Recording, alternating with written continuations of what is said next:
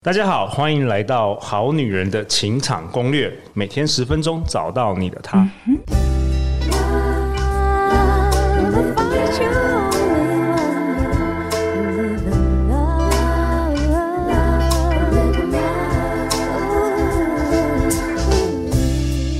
我是你们主持人陆队长。相信爱情，所以让我们在这里相聚，在爱情里成为更好的自己，遇见你的理想型。不知道好女人、好男人有没有发现啊？最近几年，恋爱综艺实境秀在全世界非常的火红，受到了很多观众的喜欢。例如呢，前几年 Netflix 里的韩国的《单身即地狱》，以及日本的《双层公寓》，以及到最近《爱在山林间》。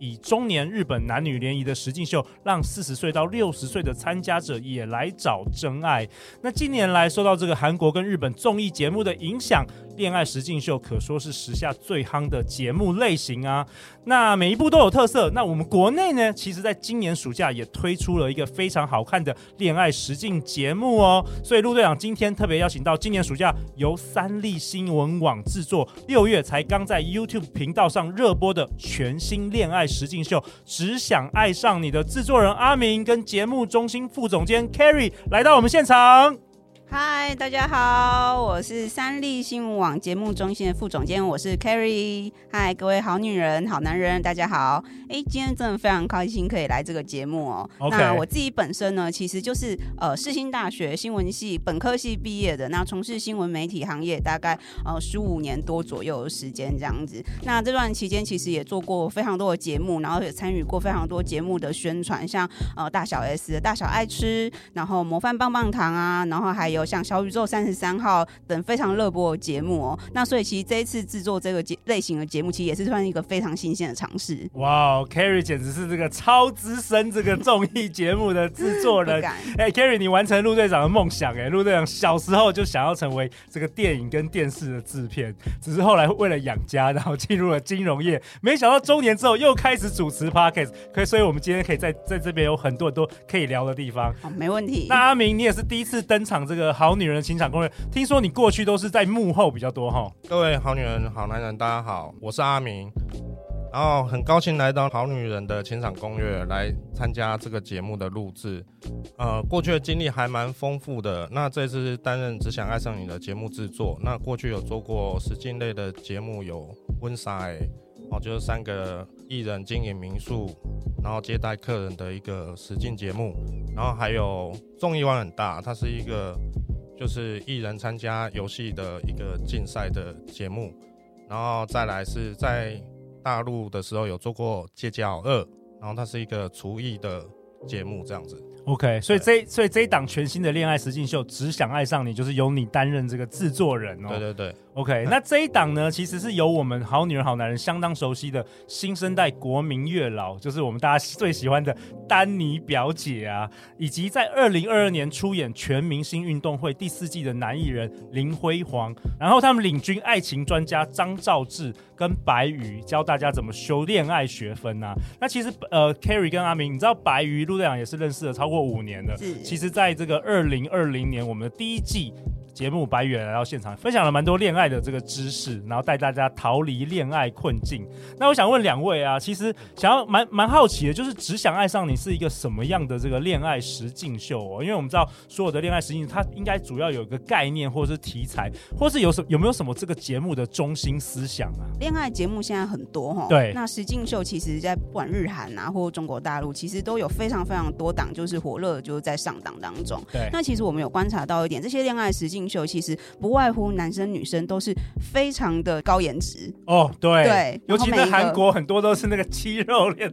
肌肉练到的爆棚，或是女生都穿比基尼啊等等。OK，所以高颜值是蛮蛮重要的，对，非常重要。OK，, okay 但是说老实话，在看的时候，不知道好男人好女人有没有觉得说，哎，这个好像离现实生活中好像有一点距离。哎，真的哎，路上都不会看到那么多俊男美女。对啊，对对，然后会觉得，哎，难道就是这种这种俊男美女可以有谈恋爱的资格吗？哦、那我们平凡人就平常人在日常生活当中，如果真的想要有这样子的，就是机会，或者是我真的有这样子的困扰，其实我们是不是应该更贴近一点，就是日常生活中可能发生的现实问题？OK，所以叫做只想爱上你是职业的职嘛？对，所以这档节目其实是三男三女，是总共是六集，目前是播放到第五集。是啊、哦，那可不可以提提这一档的演员啊？就是六位这个三男三女的这个演员，他们到大概是什么样的职业，或是什么样的角色？职业的话，这次我们选角上面本来就是有针对一些比较难脱单的职业来着手哦，哦，所以有针对这个比较难脱单，所以你们是有做过统计吗？没错，真的假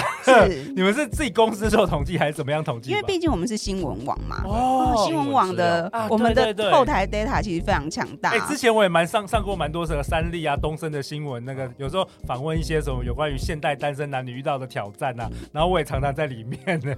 对啊，OK，所以什么样的职业在在这个在这这一档的节目，什么样的角色？对，就是根据新闻网的调查，其实不管是像工程师、科技业类的，哦，我知道，因为其中有一位就是那个运动呃运动器材的测试的这个软体工程师，哎、欸，那个工程师还长得蛮帅的，他其实长得蛮帅，颜值蛮高，所以工程师很难脱单，没错，因为每天都跟机器为伍。对，okay、然后可能比如说呃医疗产业护士、医师这一种，对，里面有一位就是美女的这个护士、护理师、护理师、哇，护理师，哎、欸，常常参加我们非诚勿扰快速约会很多护理师，其实他们非常的忙，而且是很辛苦，我觉得很很伟大、嗯，而且我们听众很多都是护理师。哦，而且工时很长嘛，工时很长，对，有很封闭的环境，对，对对，都只认识这个病病患跟这个，而大部分护理师也都是女生啦，对啊，然后医生也都是非常忙，是，那还有什么？嗯，那其他的话可能像我自己，我们自己本身的媒体工作者，哦，有有一位记者，对，嗯。那这个就是像我自己就非常切身经历，像我自己刚入行的时候，我那时候年纪还小，就看到我的主管们哈，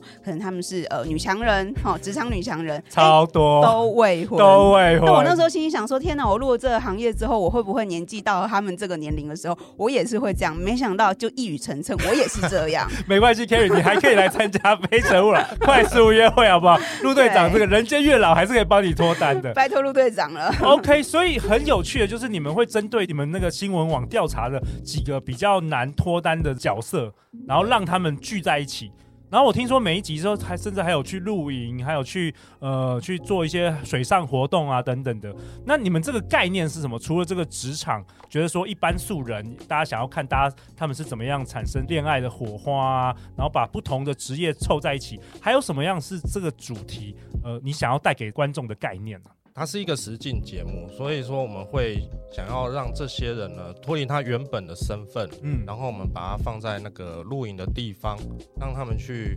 做人跟人最原本的互动，嗯，跟交流，嗯，对，然后从中发呃发现彼此的好或坏，这样子，就是发现他们的特质，因为我们是上一集才公布他们的职业，那也就是因为这样让他们。了解到说，他们本来他认为的他。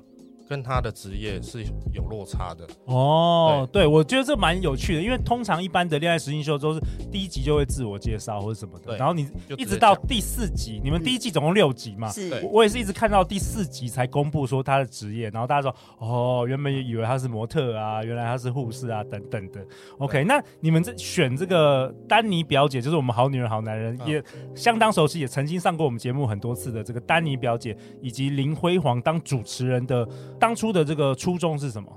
其实表姐的话就是呃，她是知名的网红嘛。那其实她的表弟妹们，就是大家 follow 她都知道，就是说很多议题，她就是围绕在两性相关的。没错，没错。你一定大家会觉得说，哎、欸，表姐就是一个恋爱大师。Okay. 可是如果你有仔仔细 study 过表姐的话，你知道她其实，在恋爱的经验当中，她自己也自称是渣男大学毕业的。对对，对吧？对。那甚至她现在即使有稳定的感情对象，她其实也有说，哎、欸，她其实是有恐婚体质的。OK, okay. 哦，长时间的其实是有在接触智商，是不是可以克服一些这样子的困扰，但其实像表姐这样子的年龄层哦，她其实是在三十岁左右，是一个呃受薪阶级跟就是适婚年龄，就是最普罗大众的一个这个年龄区间。嗯、那林辉煌的话，他是二十几岁的一个男生，对，那感觉哎，二十几岁的男生应该是在感情上面应该是哦没有什么问题啊，就是很容易可以认识到异性，尤其尤其他又是演艺圈的这个呃工作的环境。但其实你跟他认识之后，你会发现说哇，其实原来二十几岁的男生女生他们在感情上面其实还是有很多困困扰、跟担忧、跟害怕的。没错，所以并不像是大家看到他们两位就是哎，好像外表光鲜亮丽，但是其实就是说，不管他今天是专家，还是说他只是呃一个一般人，他们其实，在感情的路上都是不断的在学习当中。哎，对对，OK。其实我蛮想看到丹宁表姐实际下去 当这个参赛者，应该会更好，大家会更想看。很多粉丝在敲我。对啊，我们因为通常我们那个通常那种恋爱实境秀，不是都有好几个人啊？像这一次也有这个张昭志跟白宇啊，这个所谓的星座专家、恋爱专家，在旁边有很多评论嘛。我真的很想看到，我们要不要以后可以建议你们做一集，是所有的那个坊间的恋爱专家有没有自称恋爱两性达人，全部都拢在一起，好吧？我们看看他们的表现怎么。所以陆队长说不定也可以参与啊，在里面。非常希望可以邀请陆队长。我觉得这样更好笑，因为平 平时大家都很会讲这些恋爱知识啊，什么哎、欸，你应该要怎么样？等到你实际下去的话，搞不好完全都不是这样子。对。所以听说未来啊，在这个第二季，哎、欸，你们是不是也有可能找这个我去当专家去？有啊，是在我们的口袋名单当中。真的假的？OK OK。啊，那 Carrie，我想问你啊，嗯、你们这六集啊，我蛮好奇，就是这六位不同这个职业角色的这个男女，他们在这六集当中有没有什么令你最印象深刻，或是有趣的桥段，或是发生什么蛮蛮新鲜、令你印象深刻的这个经验呢？嗯，就是呃，这六位男女他们在相处的过程当中，其实你会发现，就是说，哎、欸，他们在不自觉当中都会隐隐约约透露出就自己的个性，然后跟呃两性之间或同性之间的一个 competition 这个问题。像比如说，我们有一位就是呃呃男来宾，他其实是呃棒球选手，然后也是呃演员出身，他其实是一个非常有自信的人哦。他做任何事情，他可能就是哎、欸、比较属于自我为出发，齁，他呃身边都是散发出去的光环这样子。对，体验嘛，对，体验。那他在做这些事情的时候，跟他。呃，一样的同性的男，另外的男来宾就会觉得说，哎、欸，我可能是不是技不如他？做一些事情的时候，那呃，就是同等的时候，你就会觉得说，哎、欸，我是不是好像有点被气势被压下去，或是我表现的不好，我的我的女伴或是我的异性，是不是会对我有一点点就是觉得失望啊？哦，感到挫折啊？哦，开始有竞争心态。没错，就是竞争心态。欸、对，就就跟我们那个《非诚勿扰》快速约会一样，你看，想象那二十几个男生在那边竞争，然后有时候我们会有白人来参加，然后外国人，哦、是，然后然后台湾男生。又跟我说，我今天怎么那么衰，被安排在这个白人的下一位？啊、他觉得光芒都被那个白人拿走了，你知道吗？OK，所以你觉得这个竞争心态也蛮好玩的，对，蛮好玩的。但因为呃，像婷燕的话，她是因为她本身的职业是这样，她已经很习惯，就是呃，就是在面对镜头，面对镜头，然后在大众面前表现她自己。嗯、但可能其他的职业，可能比如说他是新闻工作者，对，哦、呃，或者是说他是工程师，他本来所处的职业环境或他本身的个性就是比较木讷，或是比较害羞型的这一种。那他相较于说，哎、欸，那这样我在同时要追求女伴的时候，我应该要用怎么样的心态，或是用怎么样比较健康的一些可能，比如说招数或者手段，嗯，好，来让女生觉得说，哎、欸，这个感觉是舒服的，哦，我我不会觉得说，啊，你好像在进攻我。或者说，我们本来就是认识，就是应该从朋友开始做起。嗯，对。OK，特别是你们有这个军师团嘛，有张兆志跟这个白瑜，是白瑜在之前也有参加过我们的节目嘛。那我觉得这个观众朋友，大家在看这个节目的时候，其实也可以从中获得一些恋爱的一些知识跟学习。观众可以从我们节目中学习到我们这六位男女的相处模式。我们会有现场的来宾会进行讲评。那比如说，我印象比较深刻的是，我们在河岸野溪温泉的时候，那庭燕有想要伸手牵李佳欢到河岸，嗯，但是李佳欢呢，却先把相机给他，哦，因为他觉得相机比他重要，因为他可以走下去嘛，所以你没有必要做出多余的动作去牵他这样子。OK，因为他个性是本来就比较独立的，其实也反映了，嗯、我觉得也反映了现代那个女生啊，比较偏独立的那一方，对，就什么都我自己来就好，我自己来，我自己来。所以其实我觉得，其实你去看每一个时代的这个恋爱实境节目，你都觉得蛮有趣，都跟当时当时的这个文化背景有相关。嗯、比如说像我啊，我在看你们这个节目的时候，我就觉得蛮有趣的，因为陆队长就比这些演员啊，大概老了十岁吧，所以我我觉得我那个年代，好了，就你们也不要不承认就跟你们一样同年纪的，我我是觉得我那个年代的男生是比较像有点像那个 Die Hard Bruce Willis 那种比较雄性的、啊、比较 man 的、比较多是那种霸道一点的那种很很男人味的。可是我观察到，我们这个年代，就是这个年代啊，大家喜欢看的一些台湾的一些综艺节目啊，或是戏剧的，就比较是那个小鲜肉啊，比较有礼貌、可爱型的。嗯、我觉得每一个年代都有它不同的一个表现方式，我觉得蛮有趣的。那我接下来想要问阿明跟 carry 啊，你们在拍摄这个实境节目的时候，有没有遇到什么最大的挑战呢、啊？我觉得挑战的部分上，应该还是就是在这位六位的单身男女身上，因为其实毕竟是六不一样的职业，六种不一样的个性哦。他们在人与人相处的过程，跟两性相处的过程中，你会其实发现，哎，我是观众，但其实我也是吃瓜群众。你会发现这些人在相处的过程的美感上，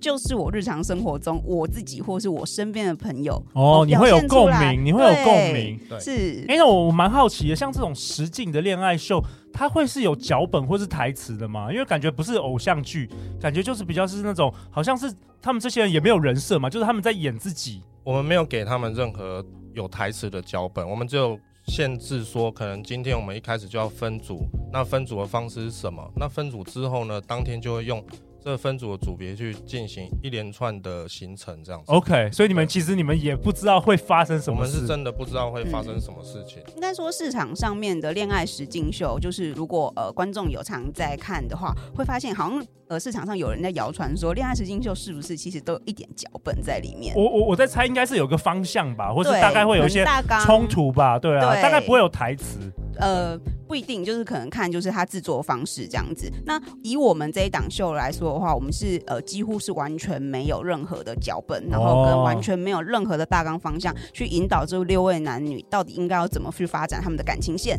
所以其实他是真的非常 real 的状况在实际产生。难怪我发现大家都超害羞的，这六个男女感觉就是我第一天认识你，然后马上在镜头面前演，哇，这个压力蛮大的。好啊，那最后那个 carry 你觉得？什么样的观众适合看这个《只想爱上你》这一档节目？嗯，好，我觉得看《只想爱上你》哦，其实你就是把心情放松，然后你想想看，就是说，不管你现在是在有伴的状态，或是没伴的状态，你。呃，在恋爱的过程中，你一定多多少少会有一些呃，你正在学习的课题或难题。那你在看六位男女他们在谈恋爱的过程中，你也可以去回忆一下，说，哎，从中当中我是不是可以学习到一些可以让我自己在感情路上可以更进步，或是更优秀的一些 mega，或是从专家表姐，或是从辉煌哈的身上，哎，看到一些不一样的观点，让自己在感情的路上可以成为就是更好的自己。嗯，然后听说这个第一季已经快要播完了嘛？是。然后有没有？第二季啊，有期待吗？其实非常非常多的观众朋友还有粉丝在敲碗呢。Okay. 我们主持人自己也非常的期待。虽然说他们都讲说我不想要下去当来宾，他们很害怕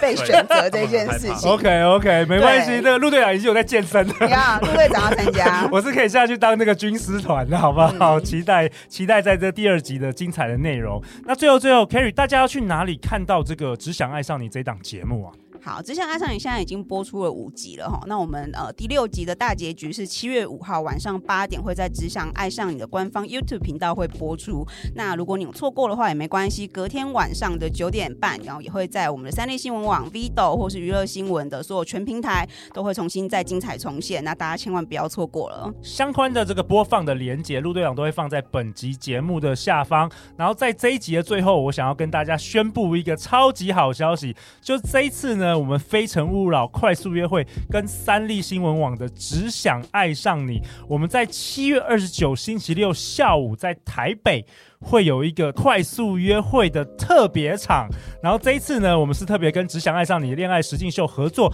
我们邀请到大家最喜欢的丹妮表姐以及戏剧小生林辉煌会担任这一次快速约会的主持人哦。所以说，呃，如果你想要来参加，想要来体验，想要来看丹妮表姐，或是看陆队长，或是看这个林辉煌。你都可以来报名参加。那报名的资格是男生、女生，二十五岁到四十五岁，目前单身未婚，或者是你离婚，但是配偶栏是空白的，也可以来参加哦。然后上半场是丹尼表姐跟林辉煌会带大家做一些很有趣的这个联谊的互动，然后下半场陆队长会。主持会带大家体验有趣的快速约会。那当然啦，这些有些片段都会在 YouTube 上会播出，所以大家要参加的话，要填这个肖像权的授权同意书。那最后呢，Kerry 跟阿明有没有什么在这一集的尾声想要跟我们好女人好男人说的？我觉得这个节目呢，还有一个小小的重点，就是可以看到接受人家的拒绝，或是被拒绝的时候，你应该要怎么样处理？这样，嗯，被拒绝的勇气以及拒绝别人的勇气，对对对，这就我觉得要传达给观众朋友、跟好女人、跟好男人的。另外一个话就是，呃，毕竟只想爱上你，从职业发展出来嘛，那还是想要告诉所有的全天下好男人、好女人哦，呃，工作固然很重要哈，修职场经这件事情 是人生一定要的课题，但其实恋爱才是人生另外一个更重要的课题哦。就是工作不会是你生命中的全部哈，你可能最后不要变成说，哎，就是工作下班就是两点一线，但是去。呃，发展更多的管道，或是突破你自己，去修更好的恋爱学分，我觉得这都是呃人生更需要必经学习的一个课题。哇，我觉得很棒哎！我觉得 Kerry 讲出他心中最想讲的话对，这是我的心声。好了，别 Kerry 不要孤单了，跟我们好女人好男人一起奋斗，好不好？是。对，你先好好的听我们一千集的内容，听完你绝对会制作一些更新更棒的这个恋爱综艺节目给大家。那如果你喜欢我们这一集的内容，欢迎分享给你三位喜。观看恋爱综艺节目的好朋友啊，也欢迎在 Apple Podcast 留下五星评价和留言。人生的路上，陆队长和超过一百位来宾，包括 carry 包括阿明，我们都会永远支持你。相信爱情，你就会遇见爱情。那我们就在七月二十九号星期六下午，陆队长跟新生代国民月老丹尼表姐以及林辉煌，我们就会在《非诚勿扰》快速约会特别场与你相见哦！拜拜。拜拜。